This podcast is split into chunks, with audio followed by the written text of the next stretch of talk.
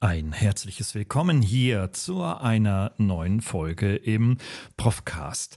Und diese Folge ist der zweite Teil der Serie Wo stehen wir heute und wohin geht eigentlich die digitale Reise?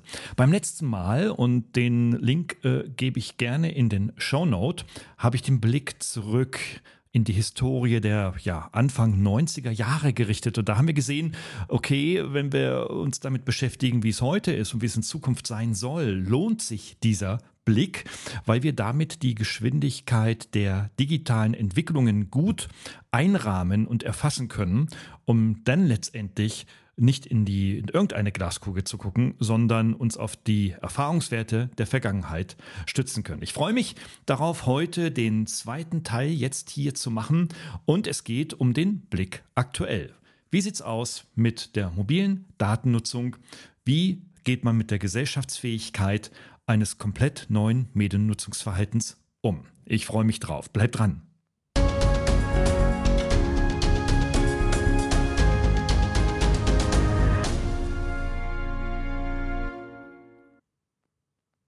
Ja, es geht um die digitale Mediennutzung und diejenigen, die mich als äh, Co-Autor des Buches Die Lüge der digitalen Bildung bereits kennen, wissen, dass ich da auch durchaus die andere Seite der Medaille digitaler äh, Entwicklungen und Chancen betrachte.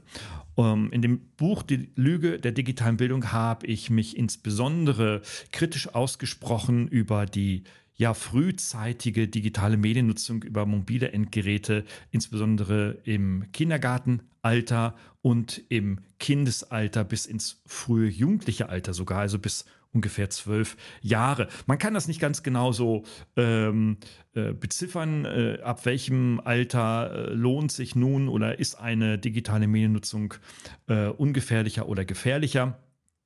Aber äh, Kleinkindern im Kindergarten schon dauerhaft mit Tablets und den dort verfügbaren Anwendungen dann zu beschäftigen, halte ich nach wie vor für kritisch. Aber da haben wir auch in der gesellschaftlichen Entwicklung äh, mittlerweile eine Lernkurve gemacht. Das Buch ist schon jetzt zehn Jahre alt und in der Diskussion, jetzt auch auf der politischen Ebene, auch auf der bundespolitischen Ebene im Besonderen, hat sich doch hier eine Einsicht gezeigt, dass wir hier äh, höchste ähm, Sensibilität wahren müssen, wenn es um die sehr frühkindliche Nutzung von digitalen Medien, die natürlich auch ihre Risiken mitbringen, und darüber möchte ich heute reden, um natürlich dann auch keinen besonderen positiven Einfluss hinterlassen können. Okay, ah, der Blick heute auf die mobile, gesellschaftsfähig gewordene Datennutzung ist es völlig normal, dass wir mit unseren mobilen Endgeräten unterwegs sind und äh, hier natürlich äh, an, zu jedem Zeitpunkt 24 äh, Stunden, sieben Tage die Woche digitale Medien nutzen können. Dabei wird doch Deutschland oft angedichtet, dass es eigentlich technikfeindlich sei. Ähm, wenn man sich aber mal die Nutzungszahlen anschaut, dann sind es eigentlich auch gar nicht so sehr die Kinder und Jugendlichen, die da so die Hardcore-Nutzer sind. Nein, nein. Ähm, es ist eine andere Altersgruppe, auf die gehe ich nämlich heute ganz besonders ein. Das sind nämlich die etwas größeren und erwachsenen Menschen. Deutschland technikfeindlich, das glaube ich nicht. Das stimmt auch so nicht. Es gibt viele Start-ups und technisch versierte Unternehmen, gerade auch im industriellen Sektor, die in ihren Nischen unglaublich technikfreundlich sind und in vielen Teilen sogar in ihren Nischen technikführend sind weltweit. Also es stimmt nicht, dass wir als äh, deutsche Bürgerinnen, Bürger hier äh, eine, sage ich mal, ja, äh, Abstinenz gegenüber Technologien pflegen. Aber sobald wir uns außerhalb, äh, sage ich mal, des industriellen Sektors, des Wirtschaftssektors im Allgemeinen, denn mehr in den gesellschaftlichen Sektor hineingehen, dann erleben wir einen anderen Umgang natürlich mit digitalen Innovationen, als wir das im ähm, äh, ja, interkontinentalen Ausland natürlich erfahren. Also wir müssen die, Digital, äh, die Digitalisierung und die äh, Entwicklungen dort in der Industrie abgrenzen von der Technologienutzung in der breiten Masse, beispielsweise durch B2C-Unternehmen wie Meta, Microsoft oder Apple. Das sind Unternehmen, die produzieren überwiegend für den B2C-Markt, also für den Endkunden, für den Endnutzer. Dafür werden äh, Mobiltelefone, Smartphones, Tablets, äh, jegliche Art von mobilen Endgeräten entwickelt Und wir wissen auch von Apple, dass sie sehr führend sind dabei, auch eben nicht nur die Hardware zu produzieren für die Endkunden, sondern vor allem auch die Software in Form von Apps, von Apple Stores, ähm, von allen möglichen Anwendungen, die in diesem Apple-Universum dann quasi so ein Closed Shop sind. Microsoft hat, folgt dem, auch Meta geht in diese Richtung. Das heißt also, wir haben zwar unterschiedliche Geschäftsmodelle, dennoch haben wir äh, das, ja, das gleiche Ergebnis. Wir werden also überschwemmt mit mobilen Mediennutzungsmöglichkeiten, ähm, haben ein Angebot, ja, wie in dem größten Supermarkt der Welt, äh, wo du dann irgendwie 250 Meter lange Joghurtregale, Kühlregale hast, wo du gar nicht mehr weißt, welchen Joghurt nehme ich denn jetzt eigentlich und eigentlich dich damit den halben Tag beschäftigen könntest, dir die ähm, ja, Inkredenzienschilder der jeweiligen äh, Joghurtmarken dann durchzulesen und am Ende dann wahrscheinlich doch den kaufst, den du bisher immer gekauft hast. Also während, jetzt zurück zum Thema, während also das industriegeprägte B2B-Geschäft in Deutschland äh, Industriegüter an andere Unternehmen oder Subunternehmer produzieren und verkaufen, ist das dieses sogenannte B2C-Geschäft der Digitalkonzerne zu einem erheblichen Teil auf den Verkauf von Konsumgütern an den Endkonsumenten ausgerichtet. Und ich betone es ganz besonders, geht um Konsum. Konsum bedeutet entweder ich nutze etwas kostenfrei und gebe dafür Daten beispielsweise oder ich bezahle eine Anwendung, eine App oder einen bestimmten Service, ein äh, Online-Abo beispielsweise und äh, bekomme dafür dann eine bestimmte äh, Leistung für ein Problem, das ich schon immer mal damit lösen wollte oder manchmal auch Leistungen für Probleme, die ich bisweilen noch nicht kannte. Das ist natürlich im digitalen Markt wahnsinnig, weil hier natürlich Entwickler ähm, sich Leistungen ausdenken für uns Endkonsumenten von Problemen, von denen wir noch niemals was gehört haben. Ähm, das ist im industriellen Sektor äh, so in der breiten Tiefe, also in der Breite und in der Tiefe noch nicht ausgeprägt. Ja. Aber beides hat nun auch in der Diskussion um Digitalisierung in unserem Land sehr, sehr unterschiedliche Zugänge. Also während im B2B doch eher die betriebswirtschaftlichen und ökonomischen Aspekte interessant sind, und das ist etwas, was mich insbesondere natürlich interessiert, ähm, sind es im B2C eher die ähm, ja, gesellschaftssoziologischen und auch, wenn man auf, das, äh, auf die Einzelpersonen fokussiert, die individualpsychologischen Aspekte, die die Diskussion seit eben der letzten zehn Jahren unaufhörlich prägen. Und das wird alles in einen Topf geschmissen, es wird kaum differenziert argumentiert. Äh, da gibt es dann äh, Heerscharen von Menschen, die äh, äh, sich das Datenschutzthema auf die Fahne schreiben und sagen, ah, wir müssen jetzt hier, dürfen jetzt keine digitalen Medien mehr in dem Maße nutzen, wir müssen das alles blocken, Internet abschalten, im schlimmsten Fall, jetzt bin ich, äh, benutze ich eben auch eine polemische Argumentation. Und ähm, das ist denn gleichbedeutend natürlich auch äh, oder wird gleichbedeutend verstanden natürlich auch äh, Mensch auch das gilt natürlich nicht nur für uns Endmenschen also Endkunden sondern vor allem auch für die für die Unternehmen die dürfen das auch nicht und das ist eine äh, sehr undifferenzierte Argumentation, die entweder, wenn sie auch so nicht ausgesprochen ist, man aber dann immer mitnimmt. Man liest dann also tatsächlich äh, von äh, Maschinenstürmern und Digitalkritikern dann eben, sie meinen das eine, aber sie grenzen das von dem anderen nicht ab. Als ich das Buchprojekt Die Lüge der digitalen Bildung, äh, ich glaube, es war im Jahr 2012, andachte und ähm, das Projekt vorantrieb, wollte ich eben äh, neben meinen, diesen ganzen betriebswirtschaftlichen Publikationen, die ich bis dato und auch seitdem wieder geschrieben habe, quasi äh, einmalig diese Nische der individuellen Perspektive aufgreifen und diesem Thema der individuellen digitalen Mediennutzung durch die digitalen Innovationen und auch die Disruptionen, die wir seit jetzt über 20 Jahren, 25 Jahren WWW, ähm, seit den 90er Jahren quasi entdecken, und ähm, äh, ja auf uns äh, zuströmt, äh, mehr Raum geben.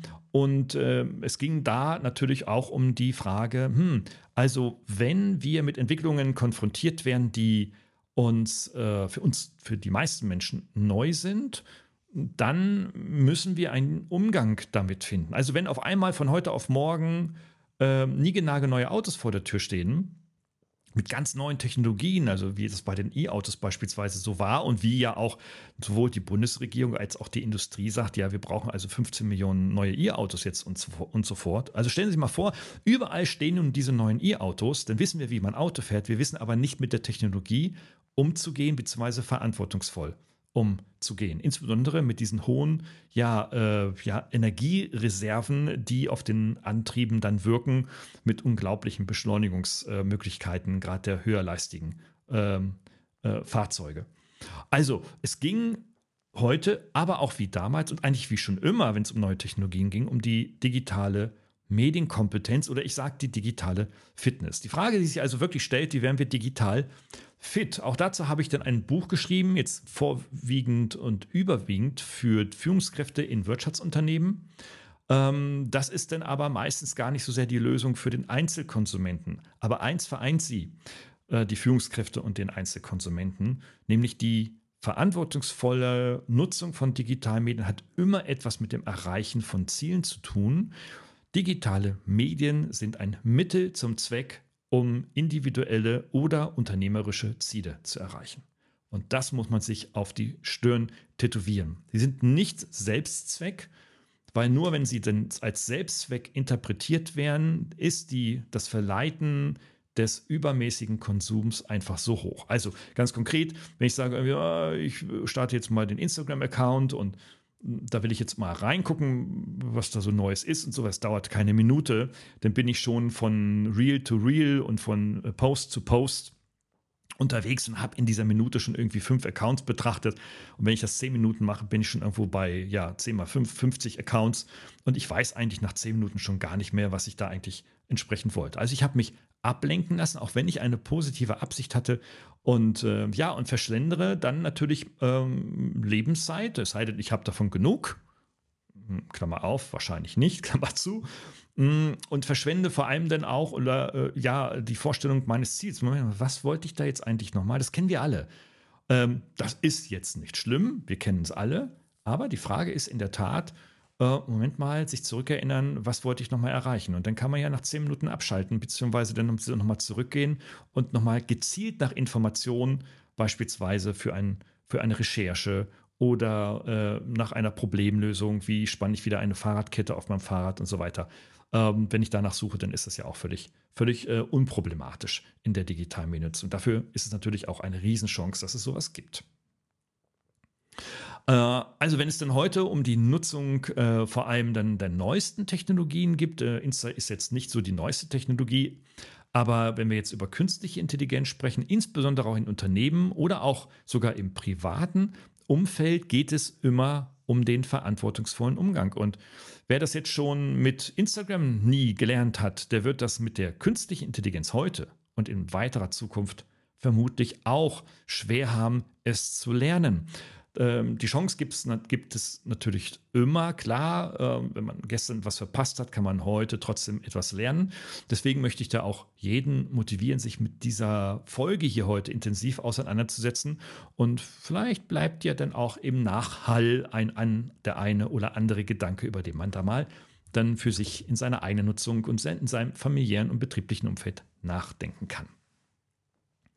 Also was selbstverständlich quasi mit unseren Smartphones heute in unseren Hosentaschen und damit gesellschaftsfähig geworden ist, heißt nicht automatisch, dass wir damit ebenso selbstverständlich verantwortungsbewusst und zielorientiert umgehen.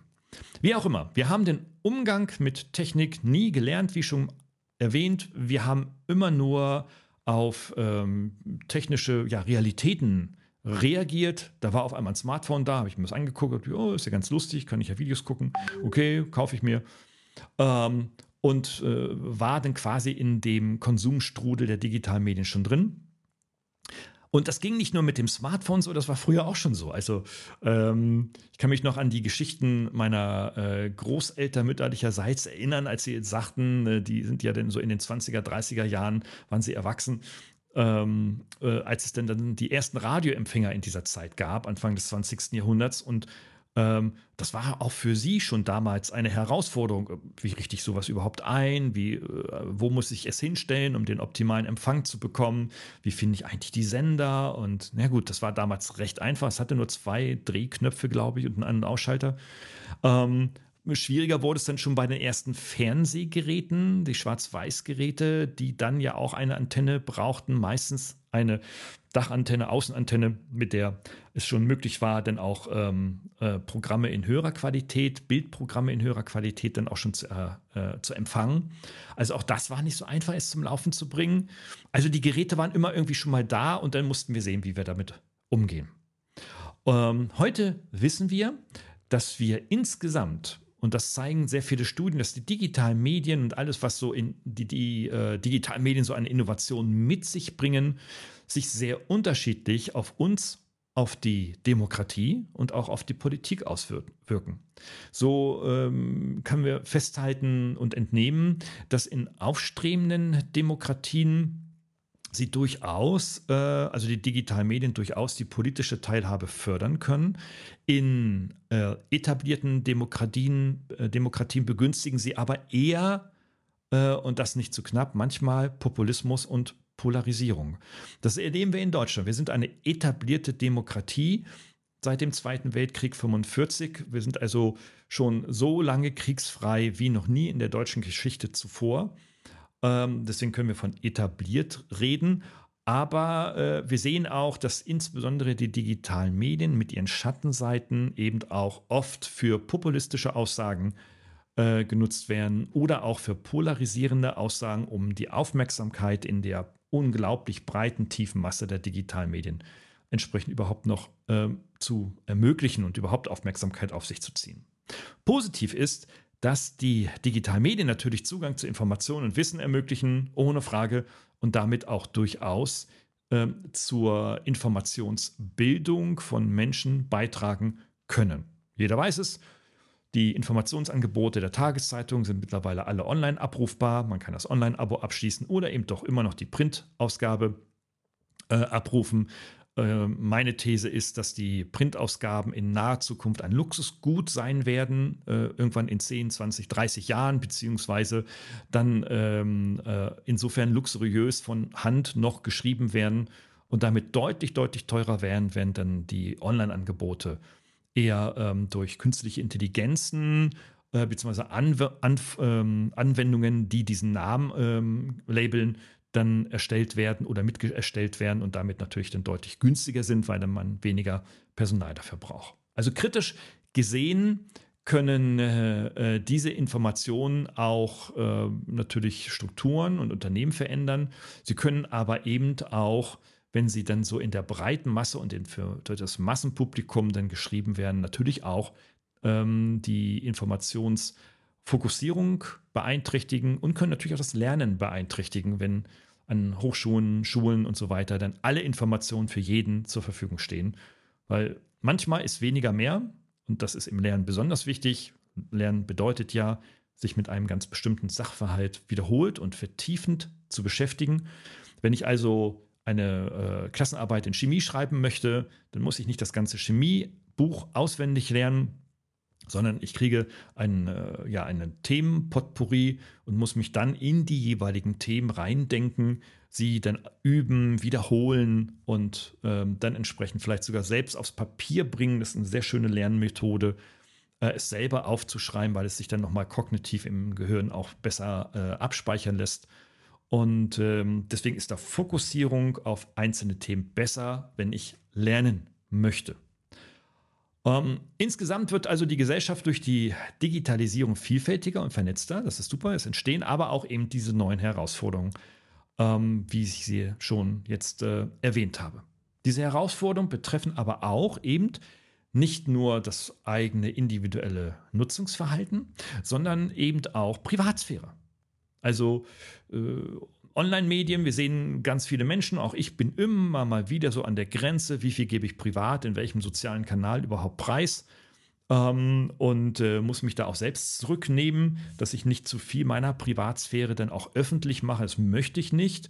Ähm, manchmal ist es eine Gratwanderung, äh, das sehe ich dann selber und dann archiviere ich dann auch den Post meistens immer wieder sehr schnell, wenn ich da über meine eigenen Stränge geschlagen bin und mich nicht kontrollieren konnte in der Situation des Postings. Aber es erzeugt natürlich auch Abhängigkeit, das ist ein großes Thema. Ähm, Abhängigkeit bedeutet, dass ich meine normalen Tätigkeiten der beruflichen Ausübung und der, und der privaten Lebensgestaltung zurückdränge zugunsten der digitalen Mediennutzung. Ähm, wenn also ich, und das sage ich jetzt mal so in einfachen Worten, nichts mehr auf die Kette kriege, äh, im Job und im Privaten, dafür aber zwölf Stunden am Tag daddel und ein Instagram-Konsumweltmeister bin oder in TikTok Live den ganzen Tag abhänge, dann, ähm, ja, äh, und ich keine Impulse von außen mehr heranlasse, das zu ändern, dann sprechen wir von einem Abhängigkeitsverhalten. Und am Ende kann das sogar über einen langen Zeitraum auch durchaus zu gesundheitlichen Schäden führen. Ähm, da äh, wissen wir von Medizinern äh, und von Suchtberatern ähm, und Therapeuten, dass das ein durchaus äh, ja, prägnantes Problem ist. Also die Chancen auf der einen Seite und die Risiken der digitalen Medien müssen beiderseitig reflektiert werden. Ich halte das für beide wenn also einer sagt, ja, ich will jetzt hier die neueste KI in meiner Bude einrichten, also in meinem Unternehmen einrichten und so weiter, sage ich ja, okay, dafür gibt es tolle Chancen. Bin ich ein großer Fan, über diese Chancen zu reden und Einsatzmöglichkeiten zu projektieren, die so es so vorher noch nicht gab. Das ist, triggert so meine mein disruptives Herz so ein bisschen auch immer wieder an. Deswegen bin ich da auch immer sehr begeistert. Das gebe ich gerne und offen zu. Ähm, aber auf der anderen Seite dann auch zu diskutieren, okay, wie sieht es jetzt mit Privatsphären beispielsweise aus? Was passiert mit deinen Daten? Welche datenschutzrelevanten Informationen äh, dürfen wir auf keinen Fall in solche äh, Systeme geben, die auf nicht-europäischen Servern beispielsweise dann verarbeitet werden und so weiter und so fort. Also, was auf der einen Seite die Riesenbereicherung für die einen ist, lenkt andere Nutzer permanent ab. Die dauerhafte Ablenkung und nicht intellektuell geführte Nutzung treiben halt sowohl die Jungen wie aber auch die Erwachsenen möglicherweise in ein suchtartiges Verhalten. Ich finde, darüber wird immer noch viel zu wenig gesprochen, wenn auch schon deutlich mehr als noch vor zehn Jahren. Ähm, äh, ich bin mir auch sicher, dass in zehn Jahren, also im Jahr 2033, das auch noch ein größeres Thema werden wird, gerade in Deutschland, weil wir die Fähigkeit haben, eben nicht nur äh, Dinge totzureden auf der einen Seite, das ist jetzt wieder so ein bisschen Polemike, aber ähm, vor allem dann auch Sachen zu durchdenken und auch zu reflektieren. Und das ist ja das, was, wir, was uns ja in Deutschland besonders auszeichnet im Verhältnis zu anderen Digitalstaaten ähm, und Ländern. Also was die Jüngeren betrifft, das hören wir auch insbesondere von dem Herrn Professor Manfred Spitzer, äh, ein von mir durchaus wertgeschätzter äh, Kollege in diesem Bereich, der ja schon seit zehn Jahren als Digital-Mana durch die Gegend läuft, äh, auch kritisiert wird. Auch ich sehe ihn nicht ganz unkritisch. Und ähm, er hat sich insbesondere ähm, als Mediziner und als Psychologe äh, mit seiner Arbeit an der Uni Ulm besonders hervorgetan, weil er, und das muss man ihm absolut ähm, neidfrei und zwangfrei da auch zugute halten, er sieht einfach auch dann die Menschen, die dann mit Digitalabhängigkeiten und Internetabhängigkeiten zu ihm kommen und die er dann mit seinem Team äh, und mit seinen Teams dann entsprechend dort auch ähm, bearbeitet. Ähm, er bedient sich äh, in seiner Argumentation in der Regel internationaler Studien, die in der Regel auch immer öffentlich sind. Und ähm, insofern hat er also schon einen Anspruch der, des Wahrheit, der wahrheitsgetreuen beziehungsweise ja wahrheitsleitenden Argumentation ähm, in seiner, in seiner äh, Thematik. Hören wir vielleicht einfach mal kurz rein. Ähm, ich habe einen Vortrag von ihm ähm, bei YouTube von der digitalen Demenz zur Smartphone-Pandemie, was denn so die digitale Mediennutzung noch so alles anrichten kann. Dann ist es so, dass ähm, zum Beispiel diese, also diese Geo-Social Networking Apps, Hookup-Apps heißen sie auch, ja, Tinder, Grindr und wie sie alle heißen, ähm, dass die, also Tinder allein, so eine, so eine Dating-App, macht 15 Millionen Mal Gelegenheitssex pro Tag. Das kann eines nicht haben, keine Auswirkungen auf die Verbreitung von Geschlechtskrankheiten. Und das ist auch mittlerweile untersucht. in entsprechenden Kliniken, die dafür zuständig sind. Wer diese Dinge benutzt, der hat ein höheres Risiko, daran zu erkranken. Und zwar an allem, was es da gibt. Und das Robert-Koch-Institut, die WHO auch, haben entsprechende Daten. In den letzten paar Jahren gehen alle, also die man so kennt und die so übertragen werden, so rauf. Also das ist auch bekannt und der, die Kausalität ist auch etabliert. Das sage nicht ich, das können Sie nachlesen. Also ein Beispiel, ähm, so was seine Argumentation ist und er äh, reiht dann diese Argumentation aneinander ähm, an, um dann natürlich auf die Risiken und Nebenwirkungen, wie er so schön sagt, dann auch entsprechend zu verweisen. Ja, also äh, äh, spannend. Äh, ich habe das bei Tinder so auch selber noch nicht gesehen. Also, dass es dazu wissenschaftliches Material gibt äh, oder gab und gibt, äh, ist mir auch neu, muss ich ganz ehrlich zugeben. Und ähm, interessant, was, wie die digitalen Medien sich dann also auch auf das Gesundheitliche auswirken können, zumindest ähm, in der Kausalität, so wie er es dann entsprechend in seinem Vortrag hier auch interpretiert.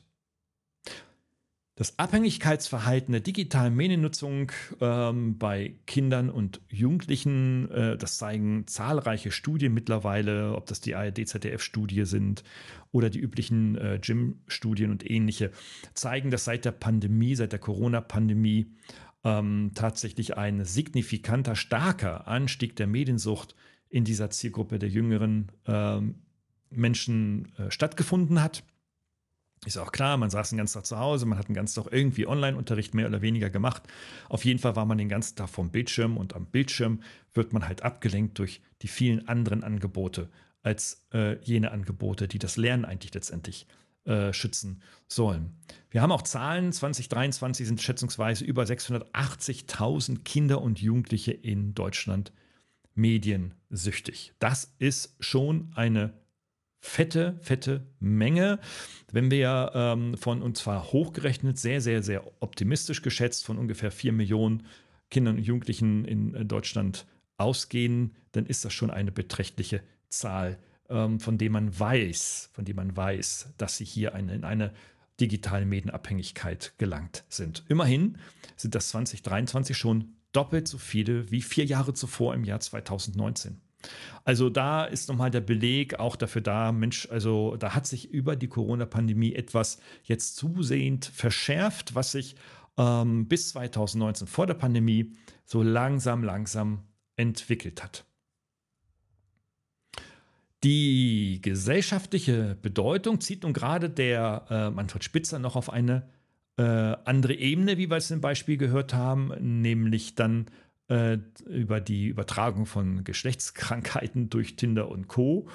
Ähm, er betont zwar hier ganz klar, dass es hierzu wissenschaftliche Kausalitäten äh, gäbe, doch evident sind diese Studien so noch nicht. Es gibt also ähm, durch Wiederholungsstudien noch, keine, noch keinen evidenten wissenschaftlichen Beleg dafür, dass das denn auch tatsächlich so ist. Das wäre natürlich absolut hilfreich, weil über die Evidenzaussagen könnte man nun ganz, ganz klar ähm, sagen, es ist so, wenn etwas passiert, ich tue ein bestimmtes oder ich übe ein bestimmtes Verhalten aus und dadurch äh, werde ich beispielsweise oder habe ich eine gesundheitliche Einschränkung, so wie man es beispielsweise beim Rauchen weiß, da gibt es hohe Evidenz oder halt auch durch starken, dauerhaften Alkoholkonsum gibt es auch starke Evidenzen.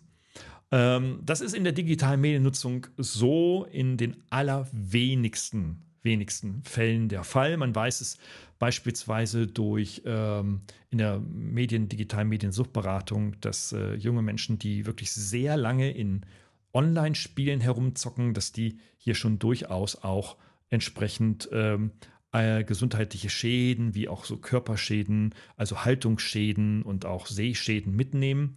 Da weiß man, okay, wer über Jahre 15 Stunden jeden Tag zockt, ist alleine durch seine Sitzhaltung und durch den beschränkten ähm, Blick, Blickentfernung zum Monitor und einer nicht hinreichenden Abwechslung der Blicklänge ähm, durchaus dann auch äh, gesundheitlich beeinträchtigt. Das ist die Brücke dann auch schon, wenn wir jetzt mal so Tinder nehmen, da sind ja nicht nur die Kids dabei, da sind ja auch viele Erwachsene unterwegs. Das ist die Brücke halt zu den Erwachsenen. Denn in der Tat nimmt die Digitalsucht seit der Pandemie auch bei Erwachsenen signifikant zu. Darüber gibt es aber keine Daten, weil die untersucht kein Mensch. Also es gibt keine Studien, die sagen irgendwie so, okay, bei den 29 bis 39-Jährigen hat sich nun hier und da etwas entwickelt. Das scheint bei den Erwachsenen äh, keine äh, Förderungs-, also finanziell förderungswillige Forschungsfrage zu sein, weil man davon ausgeht, weil viele Anbieter, also äh, Forschungsanbieter wie Deutsche Gesellschaft für Forschung und so weiter, ähm, davon ausgehen, dass Erwachsene schon auch ein digitales Mediennutzungsverhalten, verantwortungsvolles und zielgerichtetes Medienverhalten haben. Nee, haben sie eben nicht. Deswegen gibt es keine Vergleiche, gibt es mehr Erwachsene abhängig, Abhängige oder mehr Kinder-Jugendlich Abhängige. Man weiß das von den jüngeren Zielgruppen, aber eben nicht von den großen. Wir wissen aber vor allem durch ja, unseren gesunden Menschenverstand, dass die Häufigkeit eben das Gift macht. Und das geht natürlich sowohl für die Jungen wie für auch für die Alten. Also in der aktuellen m, hm, Diskussion sind die Auswirkungen von digitalen Medien eben auf die individuelle Gesundheit höchst ambivalent und tatsächlich abhängig von Umfang und Art der Nutzung. Es gibt also am Ende, wenn man so in Richtung Lösung vielleicht schon mal so eine Brücke versucht zu bauen, schon mal so die, die ersten Pfeiler dann über den Fluss der, äh, der Flussbrücke versucht hineinzuschlagen, gibt es keine, keinen Umweg an einen Präventionspfeiler, an einen Aufklärungspfeiler und an einen Lernpfeiler für den bewussten Umgang, diese Risiken entsprechend zu minimieren. Wie denn diese Pfeiler miteinander verbunden werden, mit welchem Material, mit welcher Breite, mit welcher Höhe, mit welcher äh, Flexibilität, Dynamik oder Starrhaftigkeit, ähm, das ist dann tatsächlich heute noch nicht so, ähm, noch nicht so richtig definitiv klar. Also wie bereits erwähnt, geht es eben nicht nur auf die jüngeren Menschen, Kinder und Teenies, sondern vor allem auch an die Erwachsenen, zu denen ja auch die Eltern gehören. Denn von wem sollen es die Jüngeren denn lernen, verantwortungsvoll mit digitalen Medien umzugehen, wenn nicht von den Älteren? Äh, diese Diskussion ist absolut unterrepräsentiert. Wir müssten eigentlich darüber ein nächstes Büchlein schreiben. Wie sieht das bei den Erwachsenen aus? Also wer Bock darauf hat, sich damit zu beschäftigen, mit einer sehr, sage ich mal, fragilen Forschungslage, äh, kann sich dem gerne populistisch einfach zuwenden. Ähm, ich stelle die Frage, wer wird es lesen? Wahrscheinlich eher die Jüngeren, die sagen, siehst du, Papi, Mami, du bist ja auch nicht viel besser als ich. Gell? Das höre ich im Übrigen von Jüngeren auch immer, also sehr häufig. Also, wir sehen aber von den Nutzungszahlen bei den Erwachsenen, dass sie mindestens genauso lange auf den üblichen Social-Media-Kanälen wie YouTube, ähm, äh, Facebook und so weiter unterwegs sind. Da gehören natürlich auch überwiegend noch die Nachrichtenportale, ganz vorneweg Spiegel Online dazu. Und ähm, sie lassen sich da genauso, also mindestens genauso zielungerichtet durch die digitalen Medien leiten vom Anbieter, wie das bei den Jüngeren der Fall ist. Meine These lautet daher, dass die Jüngeren mittlerweile zielgerichteter mit den digitalen Medien umgehen können für ihre jeweilige kurze Lebensphase. Ja, also vom 13. aufs 15. Lebensjahr, vom 15. aufs 17. Lebensjahr, vom 17. aufs 19., 20. Lebensjahr, weil da ganz unterschiedliche Aufgaben sind. Ne? Die pubertäre Entwicklung, das langsame, schrittweise Erwachsenenwerden, dann die Schulausbildung, die ja auch klar geregelt ist äh, in den Lebensaltersgruppen ähm, dann über die Berufsausbildung oder das Hochschulstudium oder beides hintereinander. Also da, das sind so diese individuellen, äh, sequentiellen Lebensphasen, die ich meine. Das ist bei den Erwachsenenwerden so nicht. Da sind die Lebensphasen deutlich größer. Also Familie gründen, das geht relativ schnell, sage ich mal, bis dann eine Familie, also Heirat bzw. dann auch Kinder da sind. Aber sie dann zu begleiten über die Jahre sind dann lange Lebensphasen. Ja? Also bis dann Kinder groß sind, bis zu 20 Jahre mindestens hardcore beschäftigt und die meisten Eltern wissen natürlich auch danach noch. Also es gibt sowohl für Jung als auch für alt dieselben Themen aus der Suchtberatung ähm, und damit können wir dann quasi schon ähm, ja die Brücke zwischen alt und jung, jung und alt schon, sage ich mal, in Zusammenhängen betrachten. Ähm, es gibt nämlich äh, ja ähnliche Herausforderungen für den Alltag für beide äh, Generationen. Nämlich, äh, die wird häufig in der Zeit der Nutzung gesehen. Also die Nutzungszeit der digitalen Medien, das kennen manche von ihren Smartphones, die dann sich dann die äh, entsprechenden Wochenberichte auch immer ausspielen lassen. Meine persönliche und auch ältere These, dass die Zufriedenheit, die individuelle persönlich empfundene Zufriedenheit mit der Mediennutzungsdauer in einen engen Zusammenhang gebracht werden kann, ist bis heute wissenschaftlich nicht belegt. Ich war und bin aber heute immer noch der Überzeugung, dass hier ein durchaus sinnvoller Ansatz ist, obwohl andere auch wieder sagen, wenn ich 15 Stunden TikTok gucke, bin ich danach auch happy. Also solche Kandidaten gibt es auch. Wenn ich aber TikTok Live oder andere Live-Formate, die vor allem abends äh, laufen, so betrachte, sind die Protagonisten, die dort sitzen, wirken nicht zwingend happy. Ähm, die wollen halt ein bisschen Geld mitverdienen. Aber ansonsten, so wirklich happy, wirken sie auf mich nicht. Jedenfalls motivieren sie nicht daran, mich nicht daran teilzuhaben. Also, ähm, die tägliche Nutzungsdauer hängt in der Tat von von den originären Aufgaben ab, die wir mit unserer Konzentration zu leisten haben, im Job wie auch im privaten, und die dann am Ende auch Einfluss auf die Arbeitsergebnisse haben. Also möchte ich bügeln, möchte, lasse mich aber durch TikTok Live ablenken stundenlang, dann kriege ich mein Bügelergebnis nicht hin, habe dann also kein Arbeitsergebnis. Oder wenn ich ein Skript für einen Podcast schreibe, aber alle drei Minuten auf meiner Instagram-Story schaue, um mit mir den nächsten Serotoninstoß durch, den, durch neue Follower und Klicks in mein Gehirn zu holen, hat das natürlich Einfluss auf die Dauer des Skriptschreibens und auf, und auf das Ende vor allem und auf die Qualität. Komme ich nämlich nur langsam voran, ist die Investition in noch mehr Zeit, um das Ding endlich fertig zu machen, deutlich höher. Dies hat zur Folge, dass ich mich ja noch mehr, noch mehr Zeit, noch länger intrinsisch motivieren muss, um diese verdammte Aufgabe endlich einmal fertig zu bekommen. Ich sagte eingangs, die Bundespolitik beschäftigt sich damit schon. Ähm, das Bundesministerium für Gesundheit hat sich äh, das auch zum Thema gemacht. Es gibt unzählige ähm, äh, Aussagen auch ähm, vom Bundesministerium für Gesundheit. Und ich habe mal hier einen Vertreter mitgebracht. Hören wir doch da auch mal kurz rein. Hat mir heute Morgen gesagt, Viereinhalb Stunden pro Tag nutze ich das. Wie bewertest du das als Experte? Wenn du jetzt ein Jugendlicher wärst, dann wärst du leicht über dem Durchschnitt. Aber auf die Zeit allein kommt es gar nicht an, sondern es kommt darauf an, wie du die Sachen nutzt. Mhm. Ob du jetzt zum Beispiel dich darin verlierst, dass du eine Instagram-Story nach der anderen liest, dass du einfach nur auf dem Handy rumdattelst ohne Ziel oder ob du dir bewusst Zeit nimmst, um mit deinen Freunden zu spielen. Gut, also da kann man schon mal sagen, es gibt einen Unterschied zwischen Medienkonsum, auch wenn es viel ist, und eben echter Mediensucht. Kannst du mal ganz einfach erklären, was ist denn Mediensucht? Von Mediensucht spricht man, wenn jemand es nicht mehr selbst kontrollieren kann, wie viel er die Medien nutzt. Also dass er sich darin verliert und obwohl er sich vornimmt, nicht so häufig oder nicht so lange die Apps zu benutzen oder Videospiele zu benutzen, ihm das nicht mehr gelingt.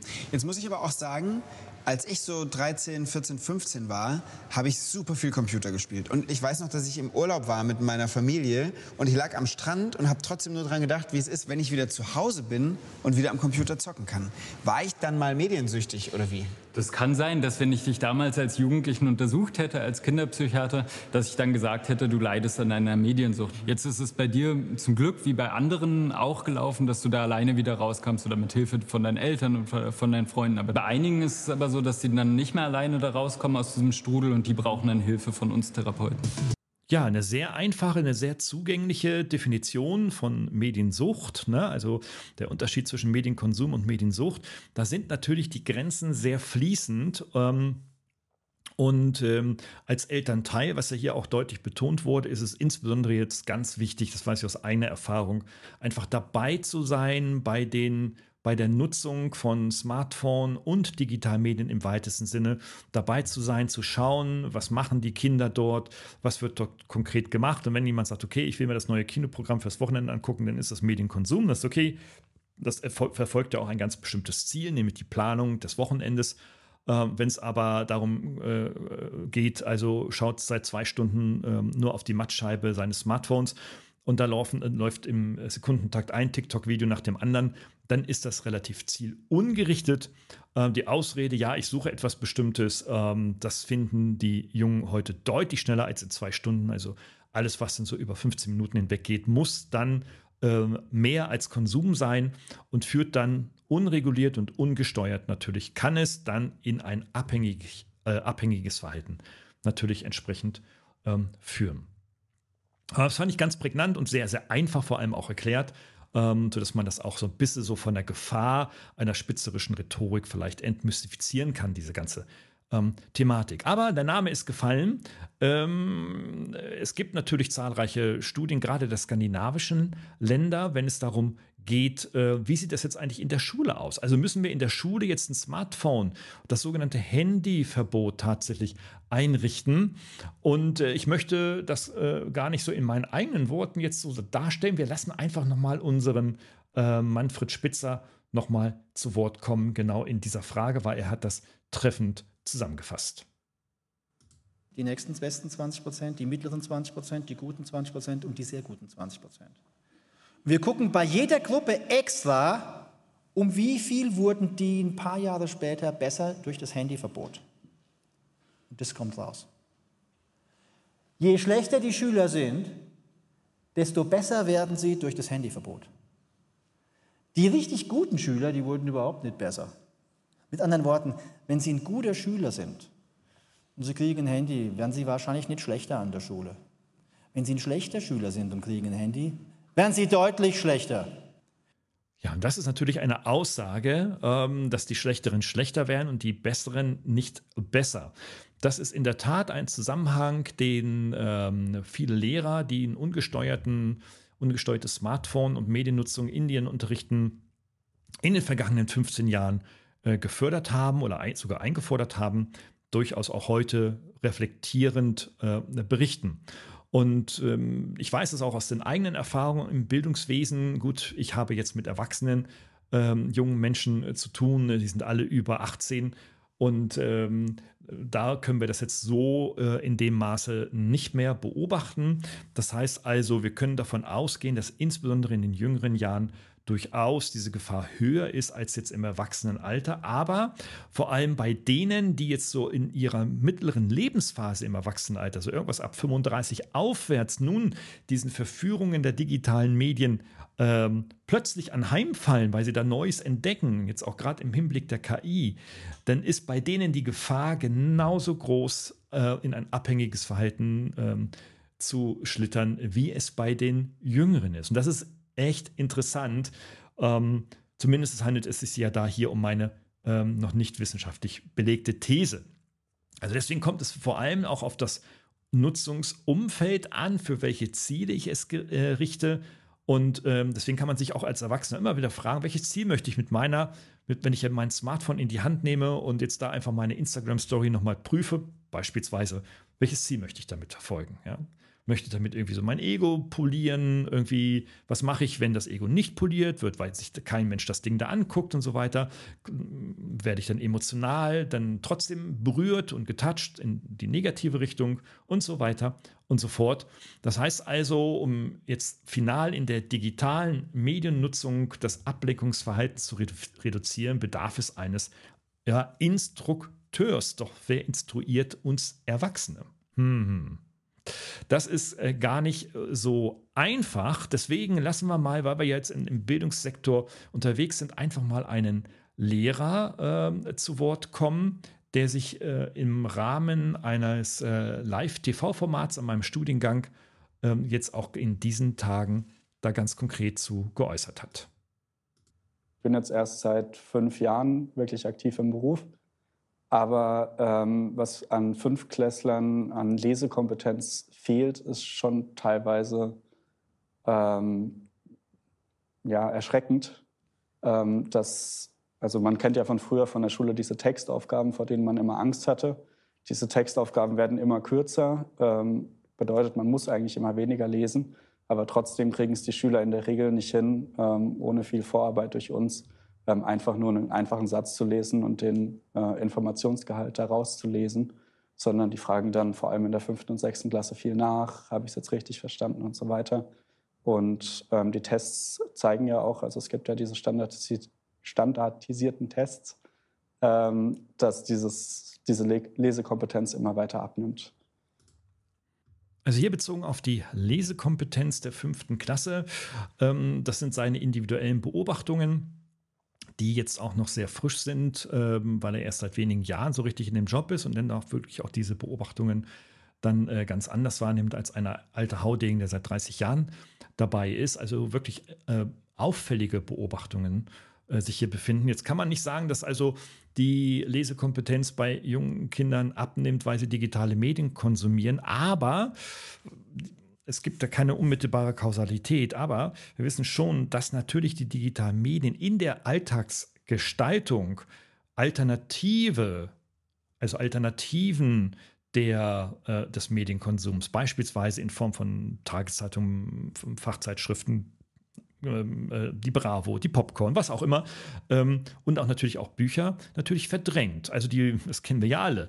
Ähm, rechts hast du das Buch, links hast du das Smartphone als Erwachsener. Ähm, wo guckst du rein? Äh, links äh, ist das Entertainment, äh, rechts musst du dich anstrengen und so weiter. Also man muss sich dann schon entscheiden, wo will ich da hin? Und bei Kindern, die jetzt, sage ich mal, noch nicht die bewusste Steuerkompetenz in ihrem Frontalhirn so ausgeprägt haben können, ähm, die lassen sich natürlich dann eher für das Smartphone dann entsprechend verleiten. Und somit verdrängt die digitale Mediennutzung eben die Alternativen, die wichtig sind, um dann auch sein Leben entsprechend zu gestalten. Und so erleben wir das auch an Hochschulen, dass Bücher nicht mehr so gerne gelesen werden und schon gar nicht von vorne bis hinten.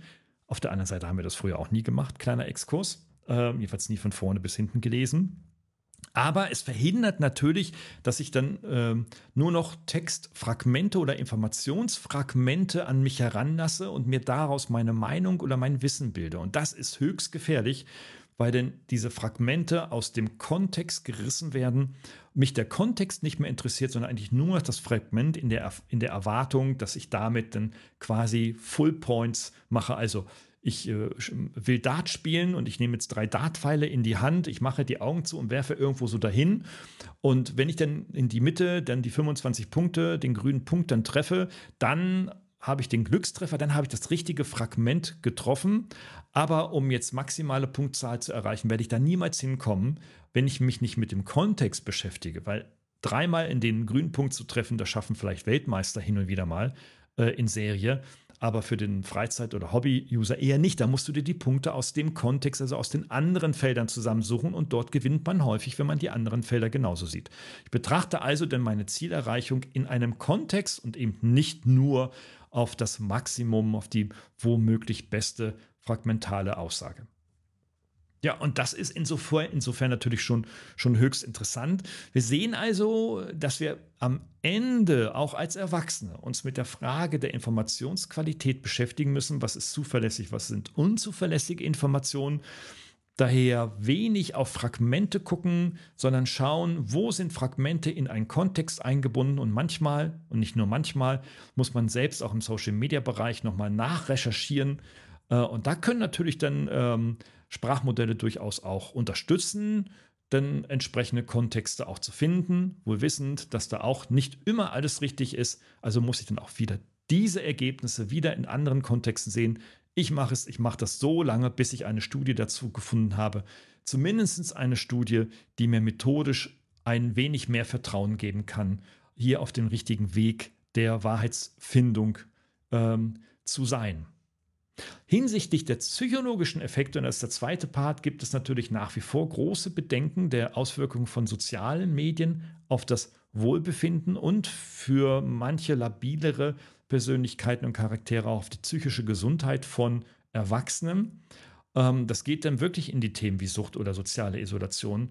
Da muss man echt aufpassen, also wirklich deutlich aufpassen ähm, und sich selbst reflektieren oder auch durch sein unmittelbar soziales Umfeld gerne mal kritisieren lassen, so wie denn meine Töchter, äh, meine Tochter oder mein soziales Umfeld mich dann auch immer wieder äh, darauf hinweist, dass ich auch gerade daddle, obwohl ich es gerade tatsächlich nicht tue, weil ich arbeite, aber dann erkläre ich das und so kommt man in, der, in den Dialog und reflektiert selber sein eigenes Verhalten. Und oft haben sie dann tatsächlich recht. Die deutsche Stärke unseres Landes habe ich letztens auf einer Konferenz, auf der ich sprechen durfte, von einem Kollegen gehört, der wiederum einen Kollegen an der University in Stanford hat ähm, zum Thema Artificial Intelligence und der sagte, ach, ihr in Deutschland, ihr kriegt, ihr habt keine Chance, uns technisch überhaupt noch zu überholen. Ähm, fokussiert ihr euch mal auf das Ethische, auf eure ethischen Fragestellungen. Das könnt ihr viel, viel besser als Technik entwickeln. Das heißt also, wie können wir in Deutschland Verantwortung von Individuen und Unternehmen in Bezug auf unser ethisches Verhalten ähm, denn äh, ausbilden? Das ist sicherlich eine, eine große Rolle und das wird auch in Deutschland sicherlich einer unserer zentralen Assets in Europa auch sein? Also welche Rolle dürfen und sollen Algorithmen und Ergebnisse beispielsweise generativer KI dann auf unser Leben und insbesondere dann auch auf die Lebensgestaltung dann ähm, treffen. Was ist erlaubt, was ist nicht erlaubt. Der Europäische AI Act, der jetzt im November ja jetzt hier äh, in Deutschland verabschiedet äh, wurde oder noch wird, ich weiß gar nicht, sind jetzt Ende November dabei, ähm, soll genau hier eine, sage ich mal, keine Regulierung vorgeben, aber zumindest ähm, ganz klare Leitlinien, was erlaubt und was nicht erlaubt sein darf in Deutschland. Das wird spannend sein, wenn es dann äh, exekutiert wird, also dann tatsächlich auch als Gesetz dann durchgegeben wird, weil es gilt dann für alle europäischen Länder. In den Bildungsumfeldern, Schule, äh, Kindergartenschule und, und Hochschulen natürlich auch und Ausbildungsstätten in den Unternehmen ist Aufklärung nach wie vor notwendig, meiner Überzeugung nach. Also diese Kontinu die Notwendigkeit, kontinuierlich über die Chancen, Risiken von neuen Technologien zu sprechen, ist ein ja, pädagogischer Dauerjob. Das hört nicht auf, weil gerade mal wieder ChatGPT ein neues Update gemacht hat, sondern es geht immer, immer, immer weiter. Also das müssen wir in unserer Gesellschaft und in unseren individuellen, betrieblichen und familiären Umfeldern immer wieder auf die Agenda holen und darüber reflektieren. Das sind ganz wichtige, ganz wichtige Aspekte für eine notwendige Debatte, die, für, die wir durchaus führen sollen. Dafür bin ich auch immer in der Öffentlichkeit ähm, sehr, sehr offen und äh, erlebe aber auch gerade, letzter Satz dazu, dass sehr gerne Medien auf mich zukommen und sagen, ja, Lemke, Sie sind ja dagegen, sagen Sie doch mal was dagegen. Sagen Sie doch mal was gegen digitale Medien und so weiter. Und dann ist ein großer Aufruhr, dass ich ja als Professor für digitale Medien etwas gegen digitale Medien sage. Es ist ja jemand, der äh, sage ich mal, Allgemeinmediziner ist, sagt irgendwie so, ich hasse Allgemeinmedizin, aber ich mache es halt, weil es irgendwie Kohle bringt oder sowas, ja. Also so opportun sind wir, glaube ich, alle nicht. Also ich ganz bestimmt nicht. Ähm, ich mache den Job äh, mit, äh, mit großer Überzeugung, vollem Herzen ähm, und äh, sehe aber auch, dass wir selbst auch in unserer akademischen Ausbildung viel zu wenig über diese Risiken sprechen. Ich beobachte aber auch, wenn ich mit, den, mit meinen Studierenden darüber spreche und auch hier und da Aufgaben und Projektthemen auch reingebe, dass sie auch wirklich aufgenommen werden und gerne bearbeitet werden äh, und dass also auch in einer unserer heranwachsenden, nachfolgenden Generation durchaus ein kritisches Verhalten zu der digitalen Mediennutzung da sind. Und zwar können die das eigentlich am besten sagen, weil die haben das ganze Zeugs schon hinter sich und sagen, Mann, Mann, Mann, was haben wir damals rumgedaddelt? Wir gucken heute natürlich schon mal auf Insta, ja, und nutzen da auch noch unsere Stunde oder vielleicht auch mal zwei am Tag, um uns da in unseren Freundschaftsnetzwerken auch zu bewegen. Aber wir lassen uns davon äh, nicht so sehr beeinflussen, wie das manche zu denken glauben. In dem Sinne, dass Tinder Geschlechtskrankheiten forciert, war für mich absolut neu. Ich hoffe, dass das in, äh, in der aktuellen Diskussion, in der Serie, das war mir ganz wichtig heute, über KI und mobile Datennutzung als gesellschaftsfähige Entwicklung heute, ähm, ja, ein, ja, wie soll man sagen, Stand der Dinge, würde ich mal so sagen, ja, äh, ohne dass ich jetzt hier äh, eine Stunde lang Zahlen rauf und runter dekliniert habe.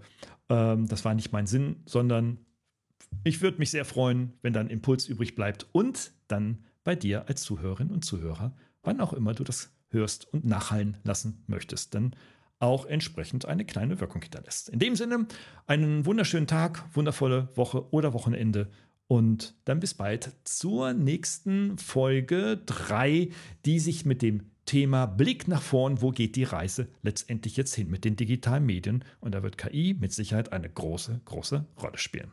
Bis dahin, ciao. Last but not least natürlich, wenn dir diese Folge gefallen hat und wenn du Interesse an dieser Serie hast, da folgen ja noch vier Folgen und alles, was danach noch passieren wird, dann hinterlasse doch ein paar Sternchen in deinem Podcast-Account und vielleicht sogar noch einen kleinen Kommentar, was dir das, äh, was ich mache, an Impulsen hinterlassen hat. Darüber würde ich mich sehr freuen und du würdest dabei helfen, dass dann auch noch andere Menschen, die sich mit diesem Thema noch nicht so sehr beschäftigen, ähm, dann auch von diesen Impulsen partizipieren können.